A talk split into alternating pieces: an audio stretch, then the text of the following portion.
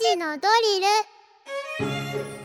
ル。時刻は3時を回りました。さあここから番組を聞き始めたリスナーの皆さんこんにちは。SBS ラジオ午後ぼらけパーソナリティ山田モンドです。さてここからは深く知るともっと面白い静岡トピックスを紐解いていく勉強のお時間。3時のドリルのコーナーです。毎日午後3時に一緒に学んでいきましょ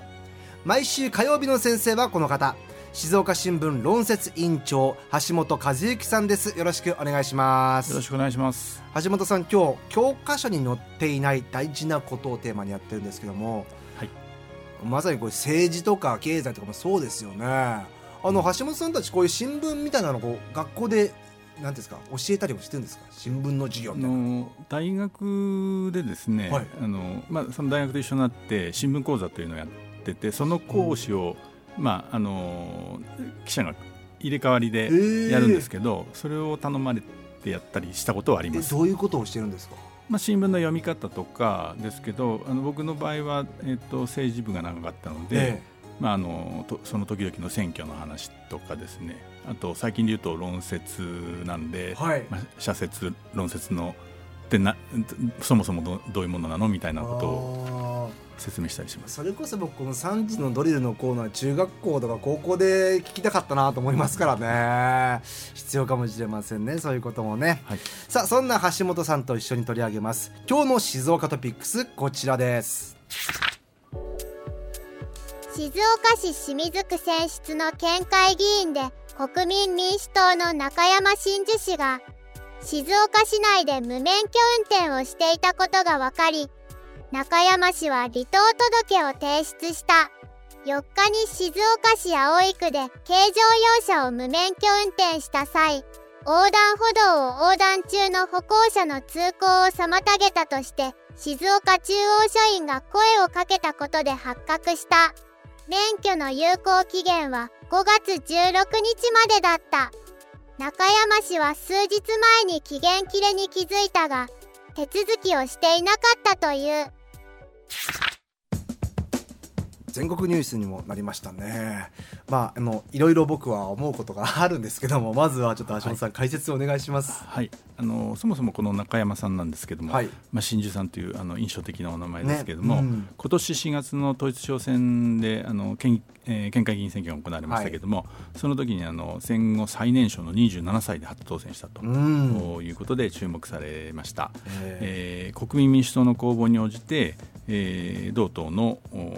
同党所属の県会県議選候補となって、うん、えー、まあ、あの清水区にあの5期務めて引退した県議の方がおられたんですけど、はい、その後継候補として、えー、出馬して、うん、えー、定数4人に、まあ、5人で争ったんですけれども、えー、そ見事、まあえー、と3番目に得票されて、1万4000票余りを獲得して、えー、初当選果たしたと。この戦後最年少ってところも結構取り上げられましたよね。そうですね。県内では、まあ、あの若手やっぱり若い方が議員やるっていうのは、うん、あの大事なことだと思いますんで、ええ、そういう意味も含めて注目されましたね。うん、はい経歴でいうとどういう経歴なんですかこの真珠さん。ご出身は大阪府で、うん、あのまあ、大学を卒業した後、えー、松下政経塾でも、えーと、学ばれたというふうに聞いてます。の大学時代からその NPO で子どもの貧困対策などについて取り組んできたということで、まあ、それがベースになって政治を志せるあの出したんじゃないかなと思います。なるほど。期待が、えー、こもっている若手議員でございましたけどございますけども。はい。えー、無免許ということですね。そうですね。あのちょっと経緯を聞きますと、はい、あの今月の1日にあの別件で身分証明書が必要になったんで、まあ、そのた時に多分免許出されたんでしょうけども、うん、その期限切れがなってるというのにその時点で気づいたと、うん、であの2日に免許センターに行って手続きしようとしたんだけれども、うん、えー、受付時間外で手続きができなかったと。で、えー、その時に免許センターにはもう車で行っちゃって。車で行っちゃってるんだ。帰りはやっぱりあの手続きできなかったってこともあったらしくて代行運転を利用したんだけども、えー、4日にまたあの仕事でどうしても車が必要だったことがあって使ったというふうに説明されてるみたいです。僕確か誕生日ぐらいにあの免許更新してない人更新しましょうねって僕この番組で言ってるんですよ、はあはい、聞いてなかったですね。絶対いやまあとにかくこれは期限切れてたら乗っちゃダメってことでしょ。そうですね。でまあ、なおかつ、まあ、議員ですんで、まあ、あの法律遵守しなきゃいけないということは一つありますしそのうっかりじゃなくてですね、えー、執行しているということに気づいて乗ってしまったというところにあのかなり問題されています。そうですよね。1日の時点で身分証明の時には切れてますよって、はい、気づいたわけですもんね。それでも乗っちゃったという。そうです。あの半年以内なら手続きすればあのえーと、講習、はい、あの特別試験なしに、うん、あのまた怒られますけどね、えー、半年以内まあ、だと思います。ですんで、はい、まあ、あの手続きをちゃんとすればあのよかったんですけど、まあ、その時にもちゃんと車はですね自分の車を使わないで、うん、公共交通機関なり使わなりして、はい、あの手続きすれば、まああの乗ったという事実がありますからそれいけなかったねということになるかもしれませんここまで大元にはならなかったのかもしれませんけれども、まあ、ちょっとその後の対応が、えー、よろしくなかったということですね。当然ね忙しいのは分かりますよ、はい、当然お忙しくて基本的に平日じゃないですか、はい、月曜日から金曜日の午前中が確かあもうこれちょっとごめんなさい静岡市に限って言ってますけども9時からなんですよね受付が。で午後は1時からなんですよ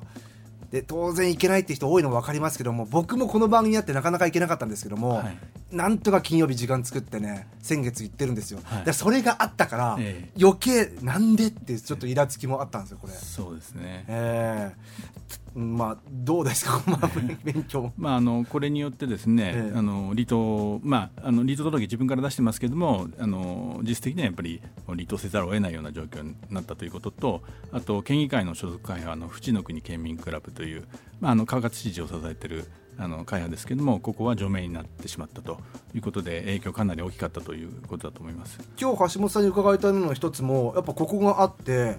えー、会派、はい、いわゆる追い出されちゃったわけじゃないですか、うん、ここ大丈夫なんですかっていう。はい。あの会派自体は、あのまあえーと、今まで18人いたのが17人になるということなんですけれども、はいうん、まあ、あの県政にもこう影響があるかもしれないということが一つありまして、はい、あのそれはあのこの間、えーと、と加人の、えー、不信任決議あ不信任案が出されて、はい、否決されたという、お話だったと思うんですけれども、うん、あの時あの、えーと、否決が51、えー、票必要なのが50票だったんで否決されたという状況、はい、で、えーまあ、万が一ですねあのえーえー、中山さんあ、まあ、これからです、うん、なんですけれどもで自民党があの辞職勧告決議を出すというふうに、はい、えー、中山さんのですね辞職勧告決議を出せると出すというふうに、うん、あの方針決定しましたので、まあ、これ出てきてどうするのか、うん、えー、まあ、あのご本人はまだ議員を続ける意向を示されているようですけれども、まああのえーと、いろんな人の意見もお聞きするというようなこともおっしゃっているようなので、その中でもし、まあ、辞職というようなことあの勧告を受けて辞職というようなことになるとですね、会派が1人減るだけじゃなくて、まあ、あのその、えー、自民ああの加賀さんを支えている、えー、会派が1人減ることによって、うん、えー、その、えー、自民党との関係もですねあのちょっと力関係が、えー、要するに、えー、ええあの辞職、えー、不信任決議をに対するその、えー、数字がですねちょっと変わってくるというのがあります。だからこれ中山さんが、はい、あの富士の国の会が抜けちゃうことによってこれ今度川勝知事も影響してくるんじゃないかってところですよ、まあ、あのもし不信任決議が出されたような場合なんですけれども、はい、えー、計算してみるとですね、ええ、50.25票必要なんですね。今この51の数字ってね、話題になってます今68人が67になって分母が一つ減りますんで、51票必要あ51票必要だったっていうのは、えー、50.25票かなんかになるんですよ、はい、でなので50票ではまだ足りないんです。あそうなんだ。だからあの、まあかかまあ、あのまだお辞めになってないので、ええ、あのこういう話でいいのかちょっとあれ家庭の話にはなるんですけども、もしあの再度そういうようなことがあると、うん、えー、まあ、またぎりぎりで、えーまあ、前回よく首の皮一枚でつながったというふうに、えー、えー、あの話しましたけどさらにあの何の皮か分かりませんけども 薄い皮でぎりぎりとぎりぎり、えー、っていうことになりますので。まあ、ちょっとあの、えー、と知事にもプレッシャーになるかなということはあのありますね。いやこの無免許の、ね、ニュースがもしかしたらその川勝知事の首にもつながる可能性があるってとこですよね。そうですね、まあ、あの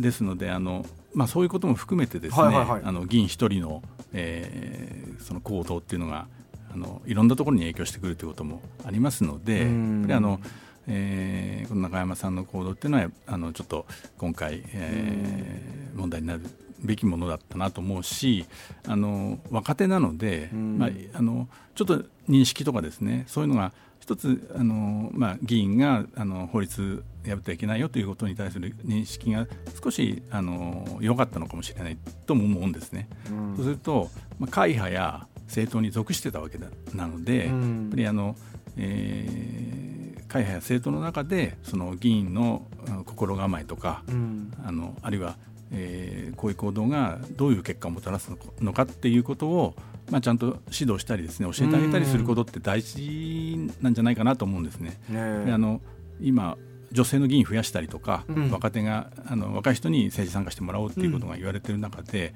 うん、こういう議員はやっぱり育てていかなきゃいけないと思うんですよ。やっぱり若手議員だとこういうことを起こすからってなっちゃう。そうですね。まあないようにしなきゃいけないことですよね、ね、それがちょっと悲しいこともうそうなったら本当に悲しいことなのであのまあ、えー、周りの議員さんたちも、えー、こういうことがないようにあの育てていくことをしていってほしいなというふうにすごい思います。ツイッターでも古良さんみんな忙しい中どうにか時間を作って免許の更新行ってますよ。ね。えー、Be Myself さんせっかく当選したのに何やってんのよという、えー、メッセージも来ておりますいや僕も今橋本さんおっしゃった通りまあこういうところで若手だから若だから若手はっていうふうになっちゃうと今度こう投票に行く側もそうですし選挙に参加するっていう若手も少なくなっちゃうのはやっぱ恐れるべきところですよね。そうですね。からね。そう思います。えー、まああの議員だけじゃありませんけどもね皆さんちゃんと免許の更新をね行くようにねしなきゃいけませんね。はい。はい。ということで今日も勉強になりましたありがとうございます。火曜日の先生は静岡新聞論説委員長橋本和之さんでした。今回のこの内容はニュースアプリあなたの静岡新聞キコットでも聞くことができます。復習にぜひ使ってみてください。今日の勉強はこれでおしまい。